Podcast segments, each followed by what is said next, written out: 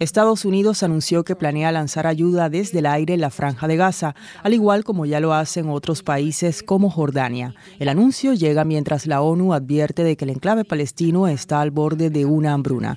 Desde que Israel comenzó su ofensiva para acabar con el grupo islamista Hamas en respuesta a sus ataques terroristas del 7 de octubre, las condiciones de vida para más de dos millones de personas en Gaza son catastróficas. Según la televisión egipcia, las negociaciones para acordar una tregua Israel y Hamas se reanudarán este domingo en el Cairo con la participación de todas las partes. La comunidad de estados latinoamericanos y caribeños no alcanzó este viernes una declaración unánime sobre el conflicto en la franja de Gaza. Un total de 24 países de los 33 que integran la CELAC suscribieron un comunicado en el que se apoya la resolución de la ONU para un inmediato alto el fuego humanitario en Gaza y apoyaron los casos presentados ante la Corte Internacional de Justicia para determinar si las acciones de Israel constituyen un genocidio. Entre los firmantes están Brasil, Colombia, Cuba, Venezuela y México, así como casi todos los estados caribeños. El buque Rubimar, cargado con miles de toneladas de fertilizante, se ha hundido en el Mar Rojo. Ello tras sufrir un ataque con misiles a mediados de febrero por parte de los rebeldes hutíes de Yemen.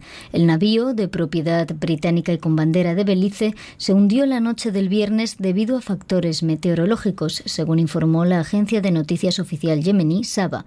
Estiman que el hundimiento podría provocar un desastre medioambiental en aguas territoriales yemeníes y en el Mar Rojo.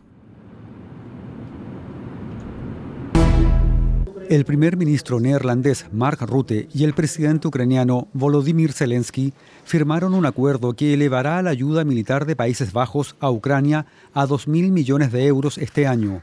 Los dos líderes se reunieron en la ciudad ucraniana de Kharkov, que con frecuencia es blanco de ataques del ejército ruso. Ucrania ha firmado en las últimas semanas varios acuerdos bilaterales de seguridad con sus aliados, en un momento en que su ejército se encuentra en dificultades ante las tropas rusas. En Irán, la participación en las elecciones parlamentarias fue la más baja de la historia de la República Islámica.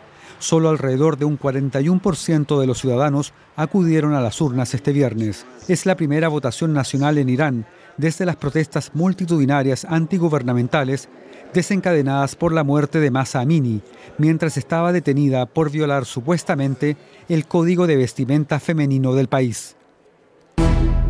En Haití se vivió este viernes una segunda jornada de violencia con tiroteos y decenas de familias desplazadas.